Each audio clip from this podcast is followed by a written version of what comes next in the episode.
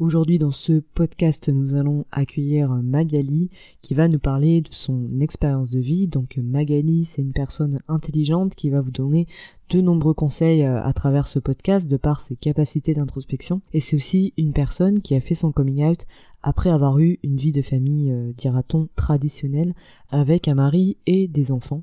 Et c'est aussi euh, l'histoire d'un coming out qui ne s'est pas très bien passé dans sa famille, mais qui finalement s'est résolvé et enfin, euh, c'est aussi une histoire d'amour puisque Magali a fait la rencontre d'une femme euh, avec qui elle vit une belle aventure. Je vous laisse donc en compagnie de Magali.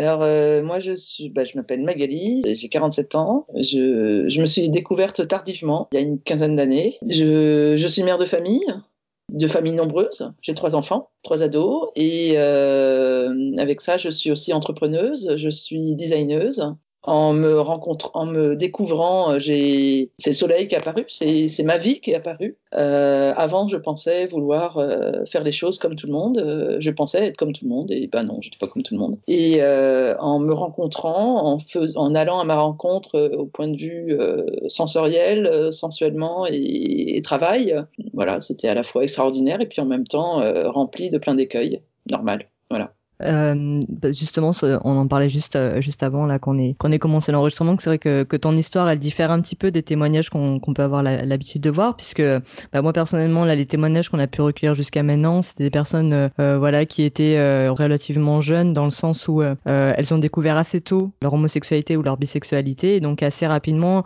elles ont été dans une relation avec avec des filles. C'était les, les toutes premières relations en fait qu'elles vivaient avec des filles. Et toi, du coup, tu as un parcours vraiment différent, puisque comme tu dis, bon, t'es t'es maman et euh, je crois de ce que tu m'as dit que du coup tu étais en couple euh, avec un avec un homme. Du coup, moi comment je me je vois les choses, c'est de savoir euh, quand est-ce que tu as justement compris que tu étais attiré par les filles, du fait que cette, cette situation familiale était différente de, de ce qu'on a l'habitude de voir dans les témoignages. Euh, alors je m'en suis euh, rendu compte parce que euh, tout simplement, alors d'abord je, j'avais, je vivais une sorte d'insatisfaction permanente depuis depuis mon adolescence et je et je ne savais pas à quoi c'était dû. Je pensais que j'avais, j'étais peut-être moins apte au bonheur que, que d'autres. je mettais pas ça sur, je, je m'étais jamais posé la question, tout simplement parce que ça n'avait pas d'intérêt pour moi. être hétéro n'avait pas non plus d'intérêt. La chose qui comptait pour moi, c'était les enfants. C'était la seule raison pour laquelle j'étais sur Terre. C'était mon, seul vecteur, c'était euh, d'être maman. Et si possible, d'une famille nombreuse. J'imaginais pas avoir forcément trois enfants, j'en imaginais plus cinq, plutôt cinq. Ma vie à travers l'enfant, voilà. Et puis, euh, et donc, euh, bah, le meilleur moyen d'avoir de, des enfants, c'est quand même avec un homme. Donc, je me suis jamais, jamais posé la question. Et, et mon but n'était pas d'être aimé, c'était vraiment d'aimer et de fonder. Je ne cherchais pas l'amour. Jamais. Et j'en suis rendu compte parce que euh, autant j'avais résolu euh, ma première mission de ma vie, c'est-à-dire avoir euh, mettre, euh, créer, fonder une famille et avoir des, des enfants d'amour, autant euh, la personne que j'ai rencontrée n'était pas la bonne personne pour moi. Et euh, ni d'un point de vue relation humaine, ni d'un point de vue sexuel, mais ça je ne le savais pas à ce moment-là. On n'était pas, on était ce qu'on appelle mal, mal mariés. Comme je n'étais pas indépendante financièrement et, pas au point dans, ma progression à terme, dans mon, développement personnel, comme il m'a fallu beaucoup de temps pour, accepter que, vivre ma vie était aussi important que ma vie, mes besoins. Enfin, disons qu'il m'a fallu énormément de temps pour me rendre compte que j'avais des besoins et que ces besoins étaient tout aussi importants que tout le reste c'est-à-dire les autres, les gens, les collègues, euh, les amis et mes enfants. Et j'ai mis euh, de très très nombreuses années à me considérer comme aussi importante que le reste. Et donc, euh, c'est pour cette raison qu'il m'a fallu un temps fou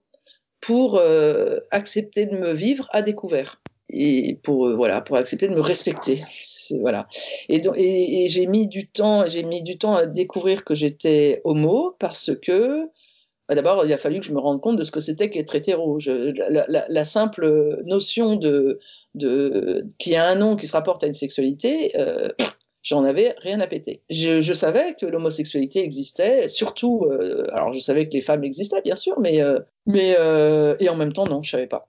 ce que je savais, c'est que les, les l'homosexualité masculine existait. Quand j'imaginais parfois une femme avec une femme, ça restait pas très longtemps dans mon champ de vision parce que parce que euh, parce que j'étais un pur produit d'une société de euh, hétéro. Mes parents sont hétéros, cousins, euh, ma, ma, famille, mes, mes, oncles et tantes, euh, leurs amis.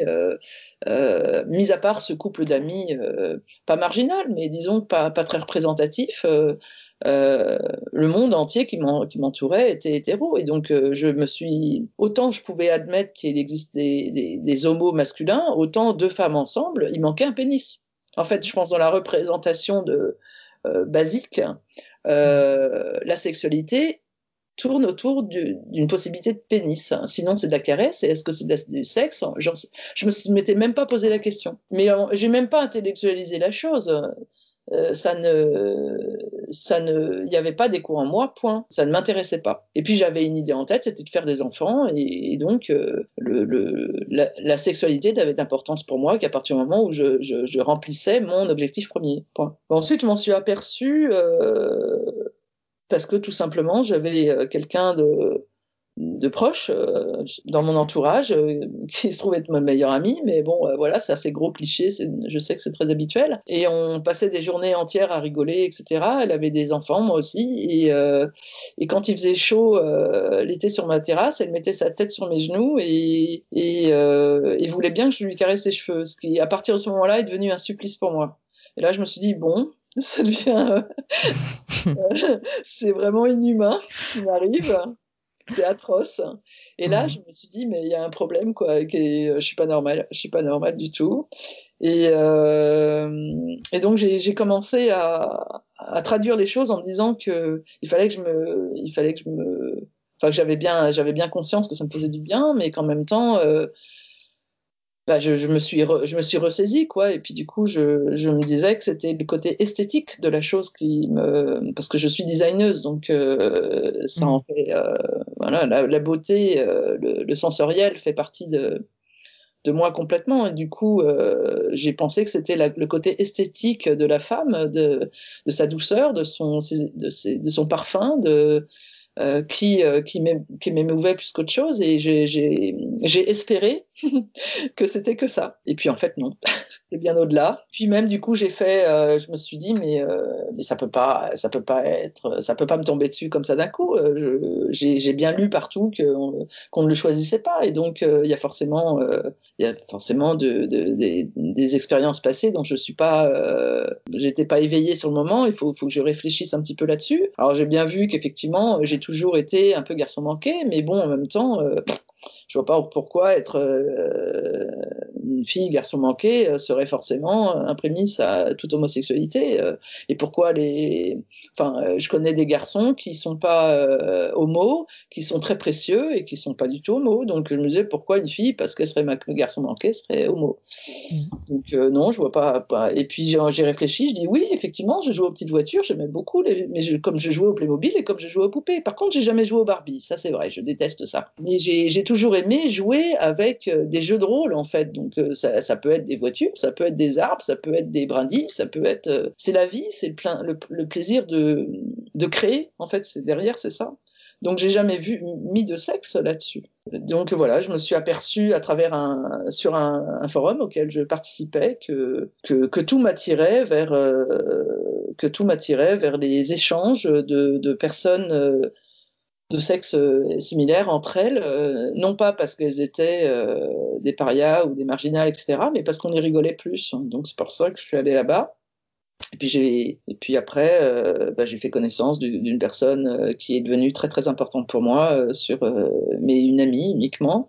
Mais je me suis rendu compte que que voilà que au-delà du côté euh, bassement sexuel, c'est-à-dire d'attirance pure, euh, il y avait aussi euh, un langage commun, un, une, une, facilité de, de, de rencontre là-dessus qui euh, qui faisait très très écho en moi, qui n'était pas bien dans ma vie maritale. Et puis je me suis souvenu d'un truc que m'a dit m'avait dit ma mère, qui m'avait dit que c'était quelque part plus beau un homme et une femme ensemble que deux femmes ou deux hommes parce que on n'était tellement pas fait pareil que du coup, euh, c'était pas naturel en fait euh, de sexe opposé ensemble pour se parler, pour euh, que c'était voilà, que parce que c'était si compliqué, quand ça matchait, pour le coup plus beau.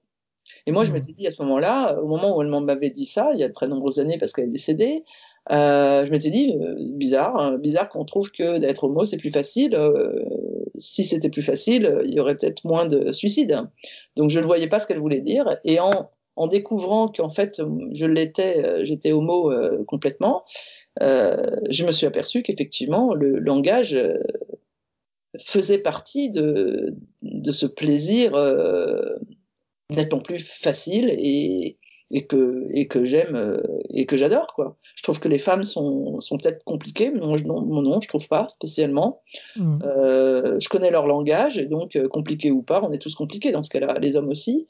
Et euh, bah, l'avantage, c'est que j'avais le même langage que c'est et, j'aime autant. Voilà. Alors, euh, du coup, euh, je vais je vais répéter un petit peu vu que tu as donné pas mal d'informations. Ah, donc, si j'ai bien compris, en fait, finalement, c'est alors soit tu t'en étais pas rendu compte parce qu'il y avait en fait il y avait une absence de modèle. et quelque part, ben toi, tu avais, avais un désir d'enfant, donc ça, ça correspondait un petit peu à, au schéma que tu t'étais fait des relations et que tu as mis un petit peu de côté la question de, de la sensualité, de la sexualité si j'ai bien compris. Et en fait, c'est euh, le contact avec ta meilleure amie qui a fait que, euh, en fait, t'as pas eu le choix finalement de te rendre compte de, de certaines choses au niveau de tes attirances. C'est elle un petit peu qui t'a qui t'a bousculé.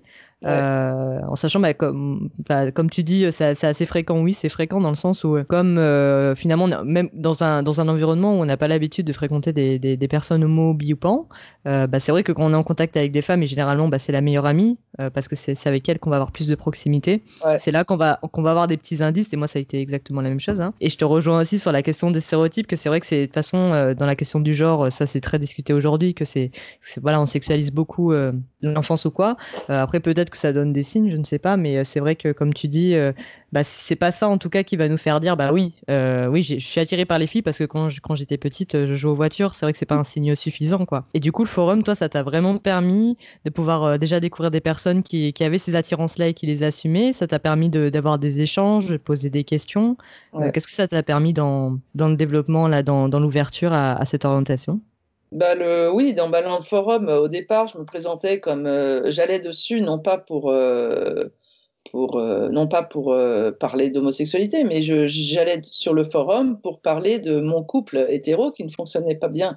Mmh. Et en découvrant la rubrique homo, je suis tombée sur une nana qui avait un couple, son couple homo, qui ne fonctionnait pas bien non plus. Et donc, c'est, je, je, je suis rentrée en contact avec cette personne parce que je pour moi, un couple était un couple. Il n'y avait mm. pas d'homo ou d'hétéro derrière. Un couple est un couple. Ce sont deux personnes. C'est difficile. Il y a des hauts et des bas. Et donc, il y a forcément des solutions. Et donc, euh, je lui apportais mes solutions et mon écoute.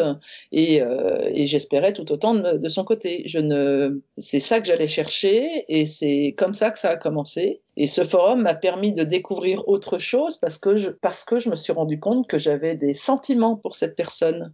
Mm, d'accord qui débordait de l'amitié, qui était tellement fort que ça que ça pouvait pas être. Enfin, c'était plus de c'était plutôt euh, ce qui est né, c'était une passion euh, amitié amoureuse. Je sais pas comment dire. Ouais. Mmh. C'est ça qui, a, qui, a, commencé à voilà. Oui, parce que je trouve ça très beau ce que tu dis euh, sur le langage commun, où euh, finalement, bah, euh, donc votre votre maman, elle disait qu'au contraire, le, fait qu'il y ait des différences, c'est ça qui, qui, est beau. Et comme tu dis que sur le langage commun et le fait qu'on se comprenne et qu'on aille à, plus ou moins dans le même sens, en fait, moi aussi c'est quelque chose que je trouve finalement beau en fait dans, dans la relation entre femmes. Et de l'expérience que j'en ai, et tu vas me dire si toi c'est la même chose, mais que j'ai l'impression qu'il y a une espèce de fusion assez rapide, parce que justement il y a cette bah, de par cette proximité, de par ce langage commun, où en fait euh, assez rapidement il y a, y, a des, y, a y a des sentiments assez passionnels, assez intenses, où c'est vrai que quand on est face à ça, on se dit bah oui, oui forcément, euh, bah c'est ça en fait, je suis attirée par les femmes et c'est ça. Et bah justement, alors ça, tu arrives à, un stade qui est, super important pour moi, qui m'a permis d'avoir une réponse à ma question, c'est que comment euh, j'ai pu, comment je, suis arrivée au stade où je me suis dit je suis plus homo que hétéro ou je suis complètement homo et pas du tout hétéro, c'est quand je me suis rendu compte que en m'avouant, en, en, en réalisant que j'étais homo, du jour au lendemain, je n'avais plus cette boule d'insatisfaction en moi. Du jour au lendemain, j'étais débarrassée de ça. Et, euh, et, du jour au lendemain, les hommes qui étaient un, une source de stress depuis toujours pour moi, mmh. puisque euh, c'était un puisqu'un homme était forcément dans un enjeu de séduction et donc euh, et donc et moi j'avais un problème de communication avec eux euh, pas simplement de séduction enfin en séduction non j'avais tout ce qu'il fallait mais euh, enfin c'est pas que je sois extraordinairement belle mais disons qu'un homme c'est facile à séduire il, c'est que technique, enfin c'est que, enfin c'est facile quoi. Et, euh, il suffit de le vouloir, et, voilà. Et, mais euh, donc l'homme, l'homme n'était que euh, source de stress pour moi.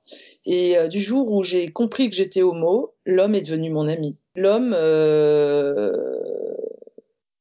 avant, avant le, n'ayant aucun langage en commun avec lui, je me je me je tergiversais, je, je me creusais la tête par rapport à moi quoi. Il n'y avait pas que le physique, c'était au niveau du, du de la de, de, de, de, la relation humaine. Euh, il me posait véritablement problème. Et à partir du moment où j'ai su que j'étais aux femmes, comme on dit au Canada, eh bien, euh, cette, cet enjeu, ce stress a disparu et l'homme est devenu mon frère. Une mmh. relation fraternelle. Et, et, que... et, le côté, le côté euh, physique, ben j'ai, j'ai, euh, il est devenu mon frère aussi. C'est-à-dire que je le trouvais beau, joli, euh, sympathique, euh, aimable, mais sans aucun stress, puisque il, de tout, ça mettait en exergue le fait qu'il ne m'attirait pas. C'est tout. Mmh. C'est pas grave. Est-ce que tu peux dire que du coup ça s'est simplifié la relation parce que ouais. bah, en fait jusqu'à maintenant tu quelque part tu jouais un rôle, enfin tu t'arrivais pas à trouver ta place vis-à-vis de lui du coup, ouais. à deux. Et là du coup les choses sont plus simples parce que maintenant que les choses sont claires, bah tu t'es plus dans ce rôle-là et du coup les choses peuvent être plus spontanées et humaines peut-être aussi euh, voilà, sur la relation. Exactement. Simplification du, du langage mmh. humain. Et, euh, et, du coup, bah voilà, comme tu disais juste avant, il euh, n'y a rien de plus beau quand même.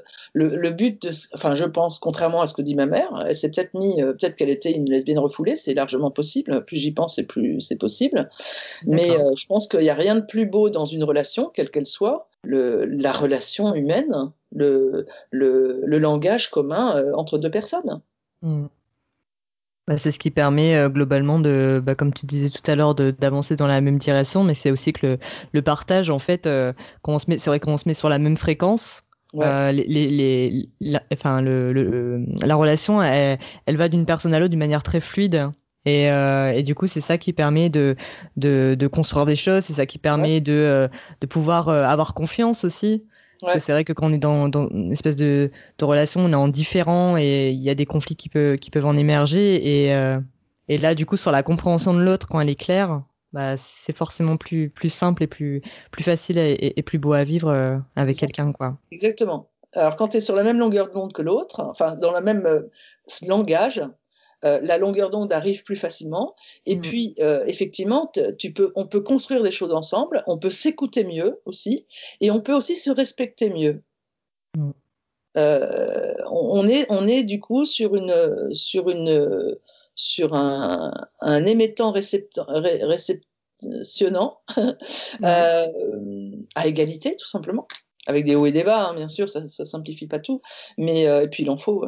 Mais au moins, la base, elle, on part, on part d'un, on part d'un, d'un socle euh, commun. Je pense mmh. que n'importe quel couple, homme-femme, femme-femme, homme-homme, a besoin d'un socle commun. Ça peut être l'éducation, ça peut être le, euh, l'entourage, ça peut être le langage. Il faut un socle commun. Je suis totalement d'accord avec toi. Et, par la suite, euh, donc du coup, quand, tu as fait cette découverte et que, euh, bah, comme ça, du jour au lendemain, euh, du coup, tu as, pu créer des relations plus vraies, est-ce que par la suite, du coup, il y a cette question du, coming out, quand on parle de coming out, toi, ça t'évoque quoi au niveau de l'homosexualité? Le coming out, pour moi, a été euh, quelque chose que j'ai évité de faire parce que au tout départ, euh, je ne voyais pas en quoi ça regardait les autres. Alors, je, je craignais terriblement, je, je, ne voulais pas en faire non plus de coming out parce que parce que je partais du principe euh, que je n'avais pas à décliner mon mon identité ni à me justifier. Voilà, tout simplement ça. Et puis, euh, euh, je partais du principe que voilà, que en imaginant un, papa et une maman, euh, le gamin il descend un beau jour et il dit à papa et maman, tiens, bah, j'ai quelque chose à vous dire, je suis hétéro. Bah, ça n'existe pas et même quand on dit, quand on imagine ça, on rigole quoi. On se dit bah c'est stupide, on va pas dire ça, c'est évident. Donc euh, si c'est évident, je vois pas pourquoi, à l'inverse, la fille ou le garçon devrait descendre en disant j'ai quelque chose d'important à vous dire, je suis homo. Et ce que ça cache aussi, c'est que j'avais très peur à faire le choix de me vivre au grand jour comme ça. Je n'avais pas envie qu'on me pose d'étiquette parce que je me fallait pour être à maturité, pour pouvoir justement me sentir suffisamment forte pour que ça ne m'atteigne pas. Et donc, euh, le coming out chez moi a été un, non-sujet et un grand sujet euh, pendant de nombreuses années euh, en négatif.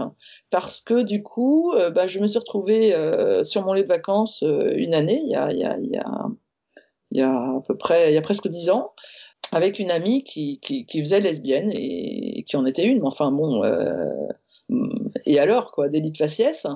Et, euh, et j'ai une personne de mon entourage, ma sœur, qui, qui a découvert, euh, qui qui l'a vu, qui, euh, qui on a conclu que ce qui existait entre nous était forcément pas normal, pas acceptable, et euh, voilà, c'était un délit, un délit de faciès, alors qu'elle n'avait euh, aucune euh, rien à se mettre sous la main de ce côté-là. Mais euh, gros soupçon, elle devait s'emmerder de son côté.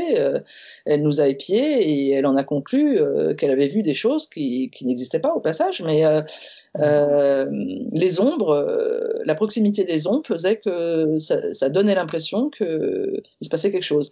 Et alors, que ça se soit passé ou pas, ne la regardez pas et en, aucun cas, elle n'avait du jugement à avoir dessus. Il n'empêche que la question n'est pas de savoir si ça s'est passé ou pas, mais euh, ça, a démarré une homophobie familiale euh, puissante puissance et multiplicatrice. C'est-à-dire qu'à partir du moment où elle a, où elle a eu ses premiers soupçons, ça, la première chose qu'elle a, qu'elle a fait, c'est euh, euh, de s'enquérir euh, auprès de moi pour que euh, pour avoir le mot de la fin pouvoir savoir si elle, euh, si elle voyait juste les choses ou pas. Et moi, bêtement, honnêtement, euh, au lieu de lui dire non, c'est faux ce que tu as vu, je lui, je lui dis ni oui ni non, je lui dis que oui, par contre, je, je, je, je savais que je l'étais maintenant, et, mais que non, j'en parlerai, je lui en parlerai pas puisque je ne me justifier ni à discuter euh, de ça avec elle. Et en, retour, eh bien, elle en a parlé à d'autres personnes de ma famille, des, pas forcément mes frères et sœurs, mais des gens, euh, des cousins que je vois euh, très régulièrement, qui sont très proches de moi.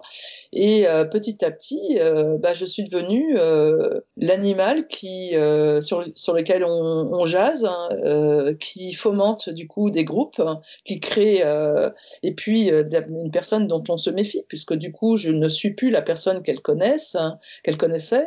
Euh, à partir du moment où, on change dans la vis-à-vis des autres, on, a peur, hein, c'est humain. Et euh, à partir du moment où on est, peut être plusieurs à discuter de ce sujet qui permet d'effacer euh, tous les autres sujets qui peuvent être embêtants ou pas, eh bien ça, ça crée une zone de discussion, de plaisir, de bonheur, de, de, de, de, de rassemblement, de rigolade. J'ai créé un groupe sans le savoir, voilà. Mm. Et pendant des années, euh, ces personnes-là m'ont, euh, euh, si elles m'adressaient la parole, c'est qu'elles y étaient obligées, mais sinon c'était, et puis s'ils y avaient sourire, c'était hypocrite, et puis c'était surtout euh, des, des, personnes qui m'évitaient, qui euh, jusqu'à ne changer de trottoir en voyant, jusqu'à euh, euh, s'inviter les uns les autres, mais ne pas m'inviter moi. oui, bah ouais, c'était c'était pas très très joli quoi. Et, puis moi, ça m'a, bah moi, le résultat, c'est bah, c'est L'homophobie, c'est la même chose que du harcèlement scolaire, en fait. Hein. C'est ce même niveau. Euh, quelqu'un qui est harcelé, euh, il a beau être euh, normal, il devient, quand, il, est harcelé, il devient victime. Et le principe de la victime, c'est qu'on ressent en fait des, des, des, ondes négatives à notre rencontre.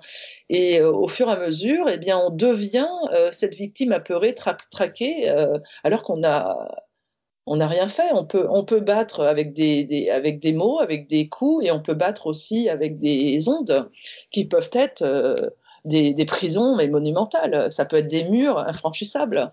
Et, euh, la, personne qui, n'est qu'un objet, qui, qui n'est qu'une une victime, au fur et à mesure, d'année en année, déjà ne peut pas se défendre parce que c'est très c'est délicat de, quoi on parle. On parle de rien, il s'est rien passé. Donc. Et puis le, pire du pire, c'est que la victime devient la personne euh, qu'on dit qu'elle est. Enfin, en gros, euh, quand, euh, quand, quand, un groupe grégaire se tourne, se, met contre une personne qui dérange, si on dit, bah, tu vas voir, cette personne, elle, elle, elle reste dans son coin et elle est faible et elle a, elle a pas d'autonomie, eh bien, plus on va penser et plus on va aller à son encontre en, en pensant ça sans dire vraiment, plus la victime deviendra cette personne. Et plus euh, de boule de neige en boule de neige, les autres vont se dire euh, ah bah tu vois j'avais raison ah bah tu vois tu me l'avais dit j'en étais pas sûr je suis allé approcher de près et effectivement elle est comme tu dis c'est le problème euh, voilà c'est ce problème il est vieux comme le monde on en parle beaucoup dans les écoles mais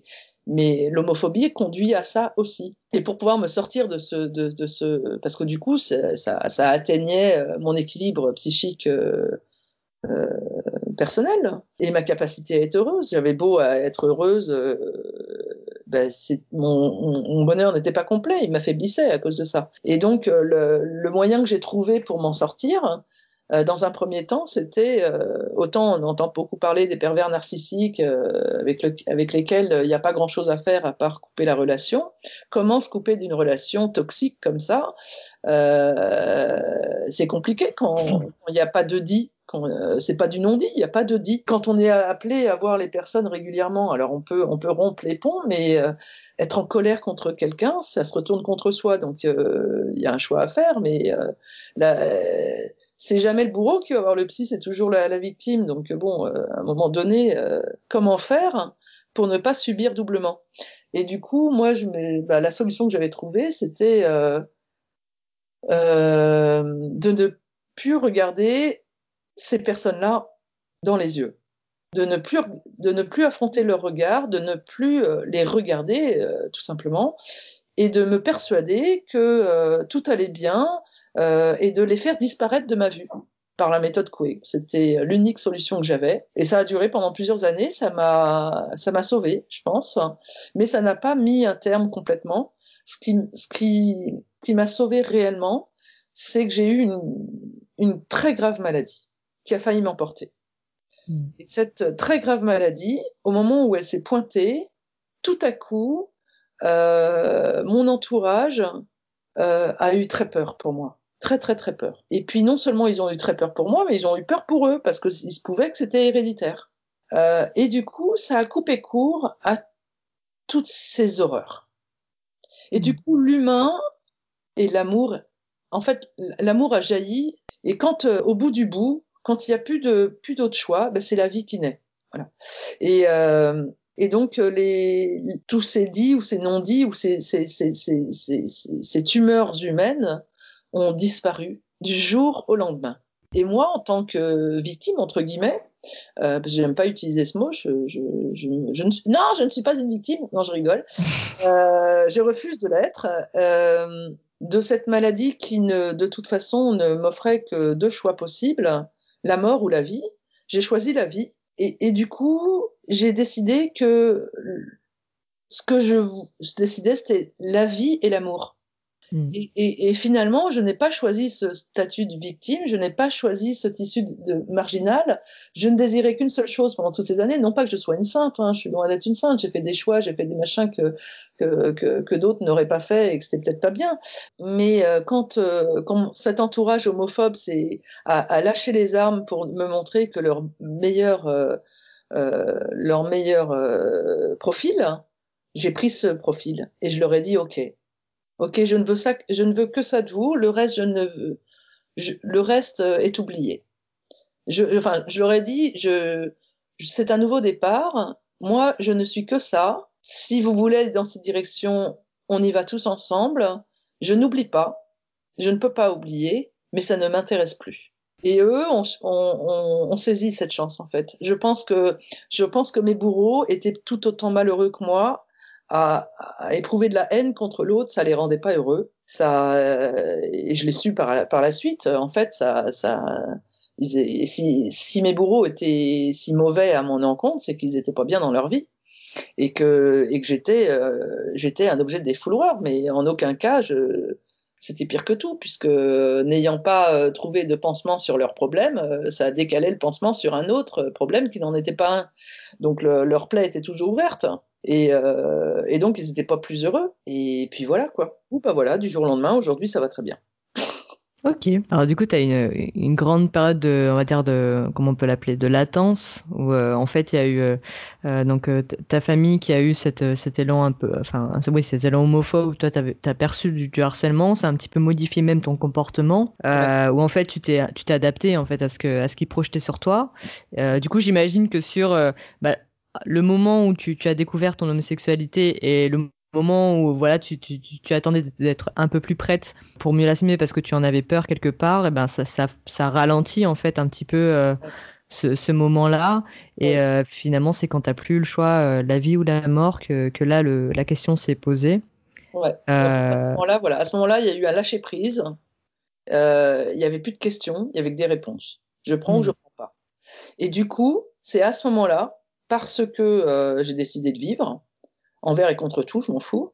Ça ne, les regarde pas, ça ne regarde que moi, que j'ai fait mon vrai coming out. Je l'ai décidé. Et je l'ai décidé parce que j'ai trouvé la femme de ma vie. Ah, alors, est-ce que, est-ce que tu nous racontes cette partie? Parce que je pense qu'elle peut être très intéressante aussi. Après, ce parcours un peu euh, chaotique et difficile hein, euh, que, tu as pu vivre. Donc, du coup, cette révélation et puis euh, cette rencontre avec euh, avec la femme de ta vie. Tu voudrais bien euh, le partager avec nous? Oui, eh bien, euh, arrivé au bout du bout du bout de ma vie, euh, plus rien n'avait d'importance en dehors de l'amour et la vie. J'avais, je mettais, je, je mettais aux oubliettes une vie entière, longue, pour repartir sur quelque chose de totalement inconnu. Et, et j'en avais pas le choix puisque ça faisait partie de la vie. Soit je, soit je me raccrochais à avant et je mourrais, soit je décidais de partir sur du neuf et de l'inconnu total et je vivais. Donc il n'y a même pas de question de, de réflexion derrière. La guérison, la, la, guérison n'était possible qu'à partir du moment où psychiquement j'avais décidé de tout, de tout abandonner pour tout reprendre. Voilà. La, la partie psychique dans la guérison, elle, elle est réelle. Euh, et dans, cette, euh, dans, ce choix, bah, j'ai fait connaissance d'une personne par écrit au départ, qui, euh, à qui j'ai eu beau dire évite-moi, je suis un boulet. Je montrais un visage de moi totalement authentique, euh, brut de pomme, qu'on aime ou qu'on qu'on pouvait aimer ou qu'on ne pouvait ne pas aimer. Et elle, de son côté, elle avait beau être une personne qui était euh, certes euh, super, je ne voulais pas d'une histoire. Et donc euh, j'ai, à un moment donné, en ne, je voulais pas d'une histoire, je voulais rien du tout d'elle, je ne voulais pas son amitié, je ne voulais, enfin j'étais un, fichu caractère à ce moment-là, et elle s'accrochait toujours, et jusqu'au moment où j'ai réalisé que cette personne à qui je refusais l'accès était bizarrement euh, la personne dont j'avais toujours rêvé, mais, mmh. je, mais sans, sans penser qu'elle existait en fait. Enfin, en général, enfin, je sais pas comment on est euh, normalement enfant ou ado, mais peut-être que certaines personnes se disent, bah moi, si je rencontrais mon amoureuse ou mon amoureux, euh, comment je la dépeindrais bah, Il faudrait qu'elle soit comme ci, comme ça, comme ça, comme ça. Euh, moi, je ne me suis jamais prêtée à l'exercice, mais euh, elle était comme ci, comme ça, comme ça, comme ça. Voilà. Alors que je n'avais pas euh, euh, fait ce genre de, de trip avant. Mmh. Et donc, à un moment donné, je me, un moment, je me suis assise et je me suis dit, mais punaise, mais t'es con, quoi. Tu peux pas. Euh, euh, T'as devant toi quelqu'un qui s'accroche et qui, est, euh, qui, a, qui a tout. Qui a tout. Euh, faudrait être con pour, euh, pour l'envoyer péter. Euh, prends, prends le risque. Prends le, le risque ultime de dire oui. Et j'ai pris ce risque. Et on s'est vu, c'était le lendemain du confinement. On s'est vu et ça passait ou ça cassait. Moi, je lui ai envoyé, avais envoyé plein de photos de moi en, lui, en me disant, euh, pourvu qu'elle déteste, euh, comme ça, au moins, j'aurais pas de risque à prendre. C'est pareil con, hein, mais c'est ça. Et, euh, et, elle pensait que ces, ces photos étaient des, des gages de, de, de sympathie, alors qu'en fait, je lui ai envoyé ça à la gueule, quoi, en fait. Donc, moi, moi c'était tout le contraire, hein, ce qui se passait. Et quand on s'est vu, bah, du coup, elle voyait. Euh, du coup, il n'y a pas eu de surprise de son côté. Personne qu'elle avait vu euh, sous toutes les coutures. Enfin, sous. non, pas sous toutes les coutures. euh, en disant qu'elle avait vu une photo de ma, de ma tronche, pas forcément, euh, pas forcément mise en valeur. Voilà, c'est ce que je veux dire. Mm. Et elle, de son côté, bah, j'avais vu euh, aussi photo la concernant et donc il n'y avait pas de il avait pas de mauvaise surprise on savait à qui on allait avoir affaire et ça a matché direct c'est c'était extraordinaire le, seul problème, c'est qu'on n'habite pas à côté. Mm. Et, euh, mais bon, euh, mm. mais bon, c'est pas grave. C'est pas grave. Parce qu'après tout, c'est une épreuve, c'est difficile, mais en même temps, ça nous permet de euh, faire du nettoyage dans nos vies l'une et l'autre. De, ça nous permet en fait une sorte de fiançailles. Les fiançailles, ça sert à ça. Avant le mariage, il y a des fiançailles, c'est c'est des mariages, c'est un mariage euh, pour du beurre d'une certaine manière, pour voir si on est capable de eh ben, euh, l'attente, l'éloignement, c'est un petit peu ça, c'est un peu vérifier, c'est être capable d'être à maturité avant, euh, euh, avant de faire du mal à l'autre. Voilà. Mmh. Et euh, c'est aussi apprendre à. Je pense que le. Enfin, c'est mon point de vue, mais je pense que pour être euh, mature pour l'autre, il faut être mature pour soi avant. Bon, il faut pas que ce soit éternel non plus. À un moment donné, il faut se rapprocher et c'est ce qu'on est en train de travailler. On est en train de travailler à ça, donc ça va se faire. On peut donc pas. On, peut donc pas se dire que, que euh, ce n'est qu'une passion et que les émois des premiers mois et que machin. C'est c'est une épreuve. C'est une autre épreuve, mais alors sacrément bonne celle-là. Et euh, voilà, on est en train de. Dans quelques mois, on va vivre ensemble. Waouh, ah, c'est une très très belle histoire. Euh, bah, ce, que tu disais euh, sur euh, sur la maturité, est-ce que quelque part aussi le, le moment où tu l'as rencontrée, c'était pas aussi une phase pour toi où tu te reconstruisais un petit peu après tout ça et que elle, elle, elle t'a permis un petit peu de de, de, sortir de cette, euh, bah, comme tu disais, de, de mur euh, que, que, que tu avais mis autour de toi et de d'ouvrir un petit peu la porte pour, euh, pour reprendre un petit peu contact avec l'extérieur pour, pour vivre cette histoire à fond. Ah ouais, complètement. Ouais, complètement. Euh, et même, c'est là où c'est fou, c'est que je me disais, bah non, pas de mariage, pas machin, pas de, pas de. Cette personne a un tel bonheur, un tel rayon soleil, une telle simplicité de vie. Voilà, telle, simplicité de vie euh, sans, sans accroche euh, euh neuve, euh, c'est beau. Enfin, je sais pas comment dire. Que que du coup, j'étais obligée, ouais, de de d'être capable de dire oui à mon bonheur ou pas. Donc j'ai mmh. dit oui. Et du coup, effectivement, grâce à elle, ça m'a tiré vers le haut. Et grâce à elle, plus d'excuses. Voilà, c'est ça. Je n'avais plus d'excuses pour être heureuse, à moins de le vouloir à moins de vouloir de, faire un retour en arrière et rester dans une zone de confort euh, qui n'était qui me qui qui, qui m'achevait. Euh, et donc comme j'étais heureuse avec elle je n'avais plus d'autre solution que de prendre euh, relever mes manches pour aller faire mon vrai coming out et là, je l'ai fait auprès de mon père, veuf. Je me suis dit, bah, y a, tant pis, ça passe ou ça casse, mais je n'ai plus besoin de lui pour vivre. Les conventions, les, ne me font plus peur. Je, tant pis si je lui fais mal, je pense pas que je lui ferai mal. Du coup, je lui ai dit, écoute, euh, t'as peur pour moi, t'as peur pour mon avenir, sois heureux, je suis heureuse, j'aime une femme. Et là, il m'a dit, euh, oula, bah oui, maintenant tu devrais être heureux puisque je suis heureuse. Euh, euh, et cette femme-là, tu vas voir, elle est bonne pour moi et tu vas l'adorer. il, a, il, a, mis un petit temps. Après, je lui ai dit, ben voilà, euh, euh, je me suis posé la question depuis quelques années déjà. Donc, je, voilà, me disant que s'il en avait entendu parler, c'était le moment. Il en avait entendu parler, mais il n'y avait pas prêté d'oreille parce qu'il ne voulait pas l'entendre tout simplement. Et, euh, et, le simple fait que je le confirme, là, il était obligé d'écouter et euh, il, était, euh, il était forcé de se rendre compte que j'avais une aura euh, immense euh, depuis que j'étais dans ma vie, depuis que j'étais dans l'amour. L'amour pas simplement, mais aussi l'amour de la guérison, ça allait avec, et, et cette, cette, force de vie que j'avais en moi. Tout était ensemble en fait. Et il en était, euh, bah du coup, euh, au bout d'un moment, puis on a même parlé de, ma mère, euh, de ces choses qu'elle m'avait dites, euh, sans qu'on le veuille ni lui ni moi, euh, on a fini par avoir une, discussion à nous trois, mon père, ma mère et moi en fait. Ça aurait été il y a 20 ans, je sais pas quelle aurait été ma réaction, mais Moi, dans ma tête, je me suis dit, mais non, euh, il y, a il y a 20 ans, il aurait réagi tout aussi bien. La seule chose, c'est qu'on imagine qu'on a des réactions. Et, sur le moment, on s'étonne d'avoir d'autres réactions. c'est un petit peu comme je fais une petite parenthèse, mais euh, ce que m'avait dit un thérapeute un jour, c'est euh, on imagine que si le plafond se détache et se tombe, euh, nous tombe dessus, si on nous, parle de ça en avance, en avance, si on nous dit quelle sera, ta réaction avec des enfants autour, et on, réfléchit à la réaction qu'on devrait pouvoir avoir sur le moment où la maison s'écroule sur nous, mais le jour où véritablement euh, on se retrouve sous une bombe et un, le plafond qui s'écroule, on a des réactions qu'on n'imaginait pas euh, avant.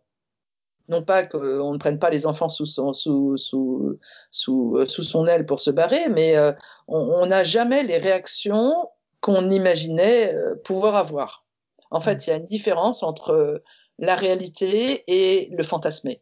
Et euh, du coup, mon père, quand il me dit euh, il y a 20 ans, je ne sais pas si j'aurais accepté, moi, dans ma tête, je me suis dit euh, il y a 20 ans, tu aurais certainement accepté, mais je lui ai pas dit. Je lui ai laissé, je mmh. l'ai laissé dans le. Et donc, il s'est levé, il m'a dit mais aujourd'hui, j'ai changé, et, et il m'a pris très fort dans ses bras et il m'a embrassé. Voilà.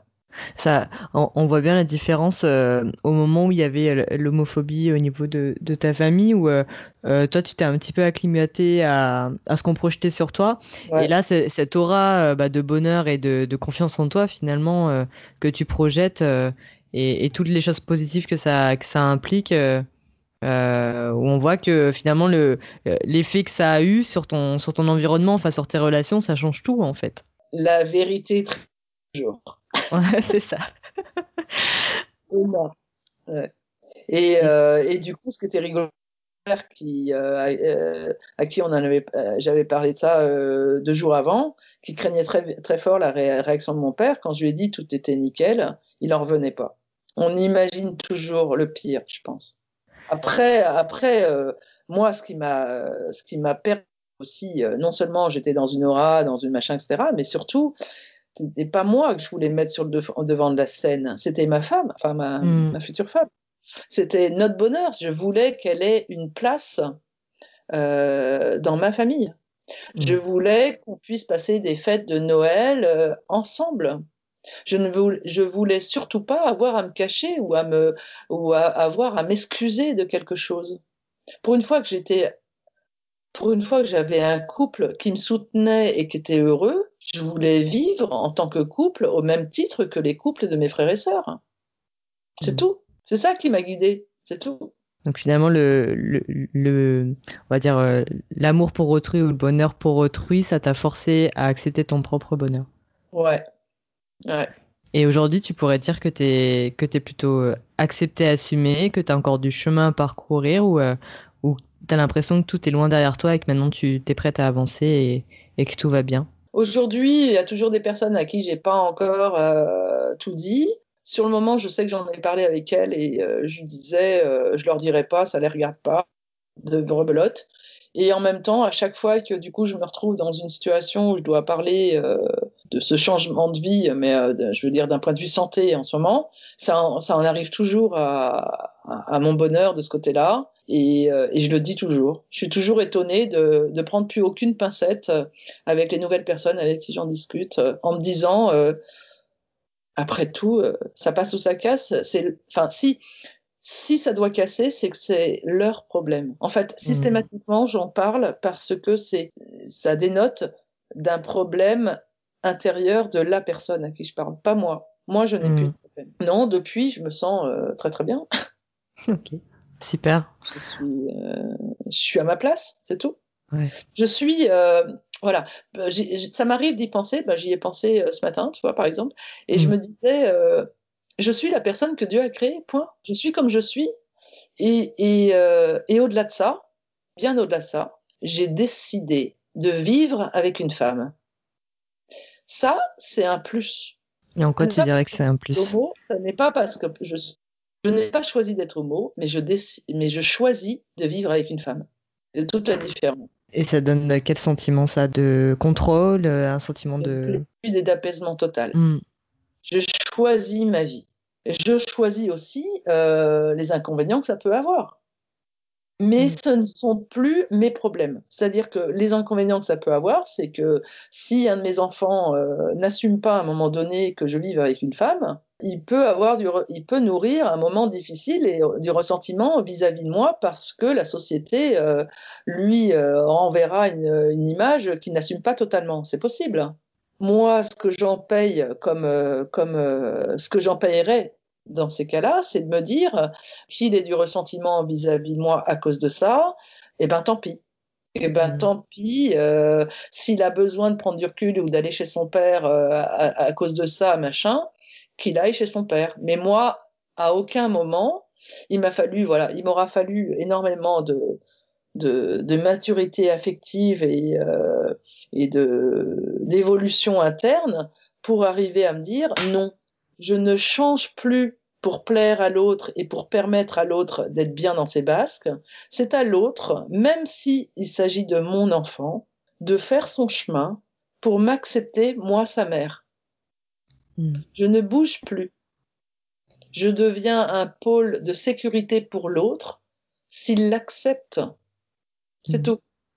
On voit, enfin, on voit, moi, je, je vois, je sens que, que tu as une force incroyable en toi et que là, sur, ouais, sur cette confiance et euh, en même temps que tu parles d'apaisement, moi, je vois vraiment de la, de la confiance euh, ben, en toi, en, envers le présent, vers l'avenir et aussi d'accepter euh, les inconvénients, comme tu dis, qui, qui finalement sont, sont beaucoup plus faibles qu'ils l'étaient au moment où ça, ça a posé toutes ces questions chez toi et on voit qu'il y a, il y a toute oui, ce, je sais pas comment dire autrement que force, ouais, force qui se dégage euh, chez bah. toi et, et, de ton parcours. Bah, en fait, j'ai réalisé un truc, c'est applicable absolument à tout. Tout n'est que psychologique. Hmm. Le poids du psychologique a une force monumentale, autant en négatif qu'en positif.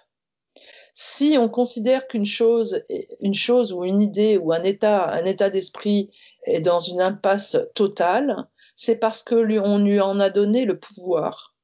Et ce pouvoir, il est psychologique uniquement. Si à l'inverse, on, on permet à cet état d'esprit de lâcher prise, alors le côté psychologique négatif disparaît progressivement. Et justement, puisqu'on est, euh, dans les conseils, et je pense que les personnes qui vont, vont t'écouter vont apprendre plein, plein, plein de choses dans tout ce que tu as, pu dire et tout ce que tu as pu analyser, c'est de savoir si, euh, si tu devais rencontrer ton toi d'avant, qu'est-ce que, qu'est-ce que tu lui donnerais comme conseil Qu'est-ce que tu lui dirais par rapport au coming out et à l'acceptation euh, de sa sexualité? Alors, si je devais euh, rencontrer le mois d'avant, il était. Alors, le mois d'avant, le problème, c'est que il... j'ai pas trop de conseils à lui donner parce que le premier conseil que je lui aurais donné si je ne connaissais pas ma vie, enfin, la vie toxique que j'avais autour, je lui aurais dit euh, ose être toi, euh, les autres s'adapteront à toi mais euh, ce serait un conseil euh, un peu stupide parce que pour pouvoir donner, euh,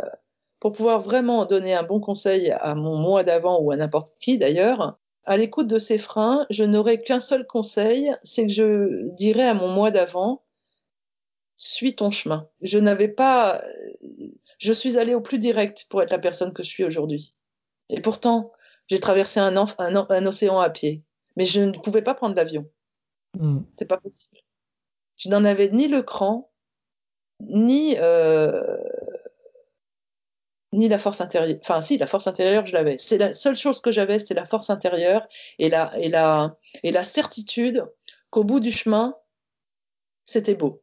C'est la seule chose que j'avais dans mes bagages.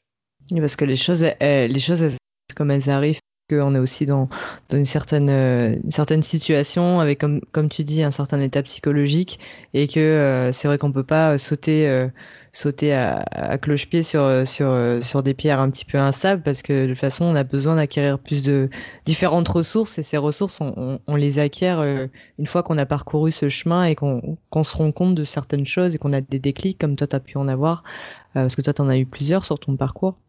Et donc c'est vrai que sur l'anticipation, on peut pas on peut pas demander à sauter à sauter des étapes et euh, que le chemin il se fait et, et en tout cas de se dire qu'à la fin il, peut y avoir euh, ce, ce, ce beau en fait que toi tu as, ça, ça, se retranscrit beaucoup dans ton témoignage que, que tu attends toujours ce beau et que c'est ça qui t'a permis de tenir euh, pendant tout ce temps. ce qui est absolument génial, c'est euh, si il y a, y a une phrase que j'aime beaucoup, j'ai entendue et qui est, qui est vraie et qui est à retenir, c'est que il faut pas chercher à tout contrôler, quoique, mm. quel que soit le jamais. Et euh, il faut garder en tête que la vie a plus d'imagination que nous.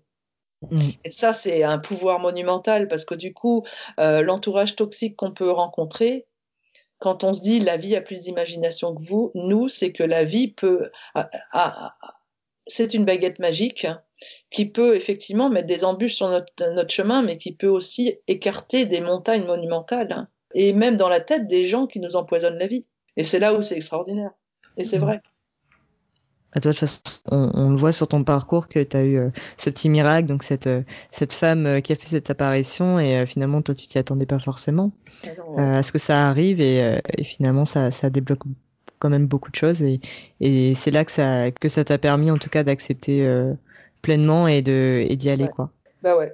Oui, parce que pour le coup, euh, moi, je suis un pur produit d'une culture euh, euh, judéo-chrétienne qui, qui considère finalement soit on compte après après le reste. Mmh. Donc, on a beau apprendre qu'on est important, il a fallu ça. Il a fallu qu'une mmh. personne que j'aime complètement me fasse découvrir qu'elle m'aimait aussi complètement pour que j'ose nous mettre au centre. Donc moi. Mm. Ouais, en effet. En tout cas, c'est vraiment une très très belle histoire que tu nous as partagée aujourd'hui.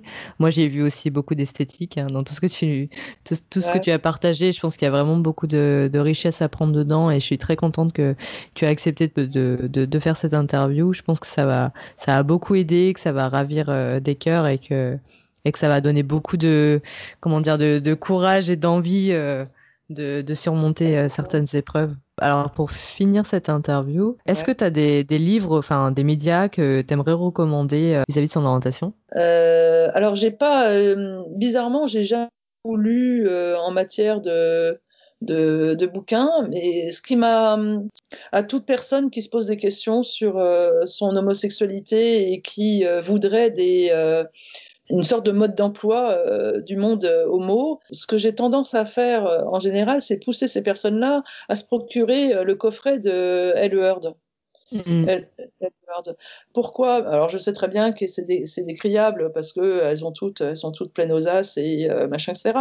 Mais je trouve que c'est une manière de d'avoir de, de, se faire une petite idée de ce que c'est que les manières de, de s'aimer mm. et de relationnel entre les femmes entre elles, euh, prendre des notes avant d'aller s'aventurer soi-même. Je trouve que c'est une bonne, une bonne occasion de, et puis avec le sourire, parce que du coup, pour le coup, euh, américain, donc c'est il y a une happy end, enfin, on veut. Enfin bon, dans l'ensemble, c'est quand même, c'est quand même positif. Et du coup, ça permet, euh, ça permet de de, de, voilà, de tremper son doigt de pied dans cette grande piscine avec le sourire et euh, euh, en ayant un petit peu un mode d'emploi. C'est ce que je conseille le plus. Mm. Et euh, tu as une dernière newsletter euh, sur justement coming out que je trouve très très bien fait. Okay. Fait, pardon. Je trouve que c'est très, c'est très vrai. Un juste un bémol sur lequel je suis pas d'accord avec ce que tu as écrit, c'est quand tu parles de, de, de coup de la lettre à la belle-mère. alors moi, de mon expérience, tout ce qui est mmh. écrit est, euh, est, est, à prendre avec des pincettes parce que un, euh, un, être humain en face qui ne veut pas le moindre euh, bénéfice euh, à la personne qui est derrière la plume euh, l'assassinera en encore plus avec un écrit. C'est-à-dire mmh. qu'une lettre écrite peut être lue en mmh. diagonale ou juste certains mots et pas l'ensemble. Et, euh, et, donc, euh, ça peut être retourné comme une arme monstrueuse contre la personne qui cherche la paix. Mmh. À l'inverse, ça peut bien matcher comme ta belle-mère de l'époque, puisque tu avais déjà créé un, un, un, couloir relationnel avec elle, en fait. Donc là, ça oui, permettait, euh, mmh. d'un point de vue pudique, de se dire les choses sans se, sans se faire mal mais parce que la réceptivité était déjà faite. Mm. Oui, c'est ça, c'est que d'abord, euh, oui, j'avais créé un, lien avec elle, je m'étais fait connaître d'elle, et puis moi, euh, honnêtement, j'avais 18 ans, ce que j'ai, ce que j'avais écrit, j'étais assez naïve, j'ai un petit peu, euh, j'ai un petit peu fait avec mon cœur, et j'ai vu que ça, que ça avait fonctionné. Mais c'est vrai que, bah, ce que je dis aussi, c'est que si avec, avec une, une belle-mère, une, enfin, la relation, elle est un peu plus distante ou un peu plus compliquée, c'est vrai que ça, là, sur, bah, comme tu dis, hein, sur l'écrit, ça peut, ça peut laisser des traces, et des traces qui sont pas vraiment positives pour la personne qui voulait instaurer la paix comme tu dis. Donc euh, voilà, c'était. C'est sûr qu'il faut une, un minimum de relations pour euh, bah déjà euh, sur, sur, sur le partage d'idées. Il faut déjà que la personne elle a envie de, les entendre et que ça peut aussi très bien être complètement refusé, voire pas lu du tout, jeté à la poubelle, déchiré. et, se, retourner, en boomerang, ce qui est encore pire, parce que alors là, mm. ça, crée un autre problème. Mais donc, pour revenir ouais, au, au livre, ah si, j'ai aimé. Euh... Ah si, un livre que j'avais lu justement euh, au début, que très simplement écrit et très très joli, enfin très facile à lire. C'est Les filles ont la peau douce, je crois, ça s'appelle comme ça. Et euh, j'avais ça, je trouvais ça très chouette, très simple aussi, très bien. Et du coup, il parle, il, parle de quoi ce livre? Parle de. Alors, Les filles ont la peau douce, c'est euh, la relation tactile. Alors, on n'est pas dans du, du, porno ni dans hmm de c'est pas non plus de la drague mais euh, je sais plus exactement mais en gros c'est dans mes vieux souvenirs c'était euh, comment aimer une femme physiquement euh, euh comment l'approcher et d'un point de vue très naturel voilà ah, faudrait peut-être que je me déniche ce livre, ça pourrait être, ça pourrait être intéressant pour le blog. Ah, il est super facile à lire en mm. plus. Ou Petit guide des relations entre de Stéphane Axel, voilà. Mm. Les filles ont la peau douce. Euh, c'est marqué résumé sans tabou et sans cache-sexe, le premier guide pratique de la relation amoureuse et sexuelle entre filles, à lire et à relire pour trouver des réponses ou éveiller des grandes des envies. Grands itinéraires et chemins de traverse, repères et conseils indispensables, jardins et petits paradis, au pays des femmes plurielles, une éducation sentimentale et un trésor d'informations pour la Sappho d'aujourd'hui. C'est super simple, il doit y avoir euh, maximum, euh, enfin entre 25 et 50 pages maxi. D'accord. Euh, et très facile à lire. Voilà. Ok, bah, je connaissais pas, merci pour le partage. Est-ce est que tu voudrais ajouter quelque chose avant que, avant que j'arrête l'interview? Bah, J'aurais oublié de poser comme question. Des choses qui sont importantes pour toi de dire, peut-être? Non, alors je sais pas si c'est important, mais je, je voulais dire voulais euh, j'ai donc j'ai découvert ton, blog et je, je, voulais tirer mon chapeau, voilà, de parler de, de draguer. Alors le mot draguer euh, fait, fait fuir longtemps. Mais euh, le, le, fait de, de, sortir des contes de fées où on attend que l'autre vienne à soi en permanence, ou alors d'aller vers l'autre, mais au moins de d'aiguiller l'autre dans ses tentatives pour pour euh, pour enchaîner, pour euh, pour oser euh, pour oser prendre des risques. Et je voilà, je trouve que mon coup de chapeau de ce côté-là, parce que c'est c'est c'est la partie la plus la plus tabou de mmh. de ce monde homo, ce monde homo féminin. Mmh. Euh, C'est-à-dire que dans tous les forums que j'ai pu, enfin dans le forum que, dans lequel je, je sévissais avant, euh, quand on aborde euh, ce sujet-là, tout le monde est d'accord pour dire que le monde n'est pas assez bien comme elle le veut, que euh, il faudrait faire ceci, il faudrait faire cela, euh, les, les, masculines ne, ne, doivent pas être masculines, elles sont trop masculines, les féminines ont raison d'être féminines, euh, mais en, en, même temps on les voit pas. Enfin mmh. bref, de la de la de la nana dandy euh, exceptionnelle qui a tout, qui a un mouton, le mouton à cinq pattes qui, qui drague, mais en même temps qui te fait sentir merveilleuse, etc. Mmh. partout on parle d'elle comme étant la personne qu'on veut être, mais nulle part partout, on, on voit que des, des, des, témoignages de personnes qui disent oui, mais non, mais moi non, je j'ose pas, euh, je ne veux pas. En fait, par derrière, c'est je ne veux pas être cette personne, je ne veux pas être, je ne veux pas que je sois euh, reprochable de, de, quelque chose, en fait. Mmh. Et du coup, on aimerait, on, on, on regarde ces, ces, ces, ces feuilletons euh, comme des guides de séduction à fond, mais au moment où de se lancer, on, on refuse de le faire parce que parce qu'on est des purs produits, là aussi, d'un, savoir-faire culturel qui fait que il n'est pas, il pas de bon ton d'être celui qui est dans l'action et non dans la réflexion. J'ai envie de dire. Voilà, c'est un peu ça. Mhm. Et du coup, de, de, de créer, un, d'à partir de ce sujet-là, en faire un blog. Euh, je te dis bravo parce que euh, c'est un peu euh, oser mettre les pieds dans le plat. Eh ben, merci beaucoup hein, pour, ton, pour ton retour, ça me fait très plaisir.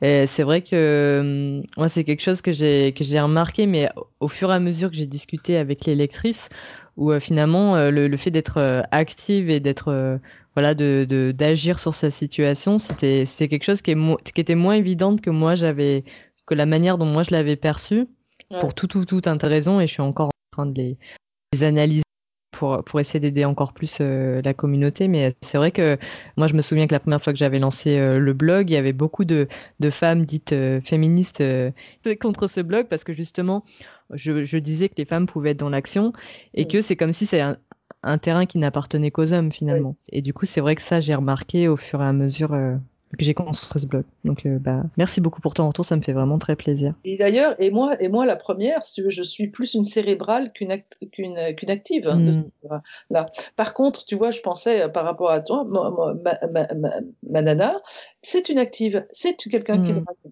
elle est dans l'action. Et euh, moi, par contre, je charme.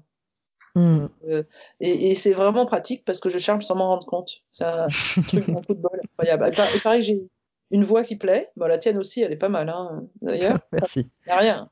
une voix qui plaît, puis, je sais pas, il y a certainement des choses dont, dont j'ai pas du tout, euh, pas la réponse, puis je, pas la connaissance.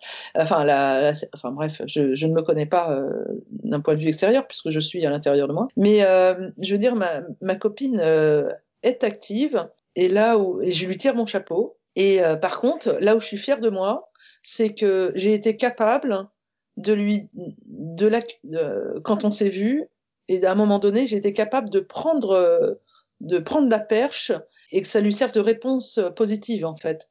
Mmh. C'est-à-dire que je, on, on, on, peut être, on peut être des euh, passives, mais pas complètement, euh, mais, mais pas complètement passives non plus. Voilà. Oui, parce que d'ailleurs j'avais écrit un, un, article dessus où en fait la séduction passive ça veut pas forcément dire ne rien faire, mais ouais. c'est d'autres d'autres façons de séduire en fait, comme tu dis le, le, fait de charmer par exemple, et le fait aussi que la personne qui est active elle, elle va elle va attendre à, à, obtenir des réponses et du coup s'il n'y a pas de réponse derrière, bah, finalement il n'y a pas de séduction alors qu'une personne qui, qui, sait très bien manier la séduction passive en fait elle va donner elle va apporter des réponses euh, positives qui va donner envie à, à, à, la personne plus active de, de continuer en fait dans, dans ce challenge là ouais. donc c'est peut-être de ça dont tu parlais euh. oui c'est ça comme je vais me répéter, hein, mais c'était très riche tout ce que tout ce que tu m'as apporté et, et, je pense que ça a vraiment apporté aux autres aussi. Et euh, cette histoire un petit peu euh, voilà différente de, de ce qu'on peut avoir de, de témoignages d'habitude et toutes les toutes les remarques et toutes les réflexions et toute la remise en question dont tu as fait preuve sur ton parcours, c'est vraiment très enrichissant. Donc je te remercie beaucoup et, euh, et je sais pas si toi tu avais, tu avais encore quelque chose à ajouter. Mais en non, tout cas, je te remercie. Euh... Je te remercie euh, beaucoup d'avoir de, de, pris ce témoignage, de prendre ça, euh, machin. J'espère. C'est vrai qu'aujourd'hui, j'ai été volontaire pour témoigner parce que parce que j'ai plus rien à cacher et puis surtout pour dire que à, à, tous les jeunes ou moins jeunes qui qui qui, qui vivent cette difficulté de s'autoriser ou pas à être soi, bah, faire confiance à la vie, tout simplement que tout est humain, qu'il faut pas, euh, qu'il faut essayer au maximum de ne pas juger l'autre, mais avant tout, euh, avant toute chose, il faut être euh, moins dur avec nous-mêmes. Mmh. Je pense que le pire, c'est nous, quoi. Ouais, on, on se met des, on se met des, des on se fixe des, des objectifs, on se fixe des barres très très hautes, bien souvent bien pire pour soi que pour les autres. Mmh. Et euh, voilà, commençons par nous. Mmh. Soyons plus doux avec nous-mêmes pour, euh, pour, euh, pour peut-être nous autoriser à avoir le chemin qu'on, qui, qui, nous convient, tout simplement. Oui, tout à fait. Et sachant que ton témoignage, je pense qu'il apporte cet espoir-là, au moins que, bah, que c'est possible et que, ouais. et que ça peut arriver. Yes. Et ben merci Magali. Et ben je te souhaite une bonne soirée. Merci. Et puis euh, si jamais euh, t'as as des choses à ajouter, tu veux en rediscuter ou quoi, t'hésites pas à m'écrire et je répondrai avec plaisir.